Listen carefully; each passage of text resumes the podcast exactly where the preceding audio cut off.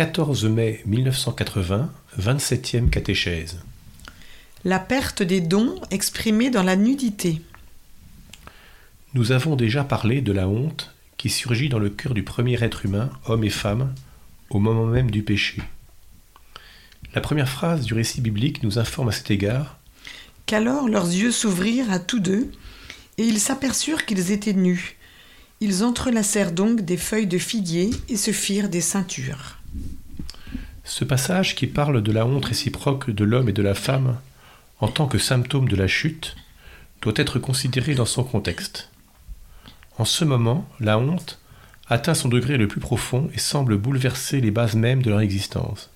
Ensuite, ils entendirent la voix du Seigneur Dieu qui se promenait dans le jardin à la brise du jour, et ils se cachèrent, l'homme et la femme, de devant le Seigneur Dieu, au milieu des arbres du jardin.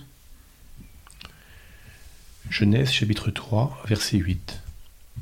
Leur besoin de se cacher indique qu'au fond de la honte qu'ils éprouvent l'un devant l'autre, comme fruit immédiat de l'arbre de la connaissance du bien et du mal, a mûri un sentiment de peur en présence de Dieu, un peu ignoré auparavant. Le Seigneur Dieu appela l'homme et lui dit Où es-tu? Il répondit J'ai entendu ton pas dans le jardin, j'ai eu peur parce que je suis nu et je me suis caché. Une certaine peur appartient toujours à l'essence même de la honte.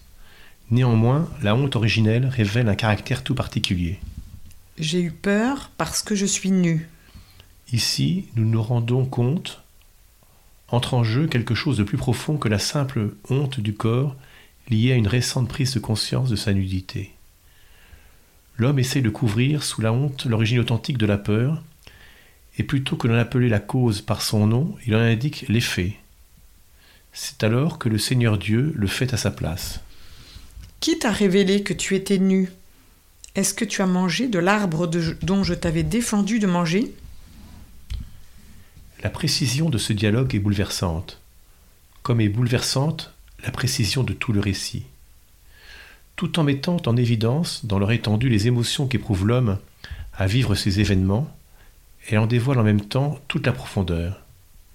En tout ceci, la nudité n'a pas seulement un sens littéral, elle ne se réfère pas seulement au corps, elle n'est pas une honte qui se réfère exclusivement au corps. En réalité, à travers la nudité se révèle l'homme privé de la participation au don, l'homme dépouillé de cet amour qui avait été la source du don originel, la source de la plénitude du bien destiné à la créature. Selon les formules de l'enseignement théologique de l'Église, cet homme fut privé des dons surnaturels et préternaturels qui, avant le péché, faisait partie de sa dotation. De plus, il fut endommagé dans tout ce qui appartient à sa nature même, à son humanité dans la plénitude originelle, de l'image de Dieu. La triple concupiscence correspond non pas à la plénitude de cette image, mais aux dommages, aux déficiences, aux limites qui se révélèrent avec le péché. La concupiscence s'explique comme carence dont les racines s'enfoncent dans la profondeur originelle de l'esprit humain, si nous voulons étudier ce phénomène à ses origines, c'est-à-dire au seuil des expériences de l'homme historique, nous devrons prendre en considération toutes les paroles que Dieu y avait adressa à la femme, Genèse chapitre 3 verset 1, et à l'homme, Genèse chapitre 3 versets 17 à 19. Et nous devons en outre examiner l'état de la conscience de chacun d'eux, et c'est précisément le texte yaviste qui le rend plus facile. Nous avons déjà attiré l'attention sur la spécificité littéraire du texte à cet égard. Quel est l'état de conscience que peuvent manifester ces paroles J'ai eu peur parce que je suis nu et je me suis caché. À quelle vérité intérieure correspondent-elles? De quelle signification du corps témoignent-elles? Il est certain que cet état nouveau diffère grandement de l'état originel. Les paroles de Genèse chapitre 3 verset 10 attestent directement un changement radical de la signification de la nudité originelle. Comme nous l'avons observé précédemment, la nudité n'exprimait pas une carence dans l'état de l'innocence originelle, mais représentait la pleine acceptation du corps dans toute sa vérité humaine et donc personnelle. Comme expression de la personne, le corps était le premier signe de la présence de l'homme dans le monde visible. Dès le début, l'homme était capable de se distinguer lui-même dans ce monde, de s'individualiser pour ainsi dire, c'est-à-dire de se confirmer en tant que personne, même par son propre corps. Celui-ci, en effet, a eu dès le début sa marque de facteur visible de la transcendance en vertu de laquelle l'homme, en tant que personne, dépasse le monde des êtres vivants. En ce sens, le corps humain a été dès le début un témoin fidèle et une vérification sensible de la solitude originaire de l'homme dans le monde, devenant en même temps par sa masculinité et sa féminité un élément limpide de la donation réciproque dans la communion des personnes. Ainsi, le corps humain portait en lui un signe indébitable de l'image de Dieu et constituait également la source spécifique de la certitude que cette image est présente dans tout l'être humain. L'acceptation originelle du corps était, en un certain sens, la base de l'acceptation de tout le monde visible. Et à son tour, elle était pour l'homme la garantie de son domaine sur le monde, sur la terre, qu'il allait devoir soumettre. Les paroles J'ai eu peur parce que je suis nu et je me suis caché témoignent d'un changement radical de ce rapport. En quelque sorte, l'homme perd la certitude originelle de l'image de Dieu exprimée par son corps. Et, d'une certaine manière, il perd également le sens de son droit de participation à la perception du monde dont il jouissait dans le mystère de la création. Ce droit trouvait son fondement au plus intime de l'homme dans le fait qu'il participait lui-même à la vision divine du monde et de sa propre humanité ce qui lui assurait une paix profonde et la joie de vivre dans la vérité et la valeur de son propre corps, dans toute sa simplicité telle que le Seigneur la lui avait transmise. Dieu vit ce qu'il avait fait, et voici que c'était très bien.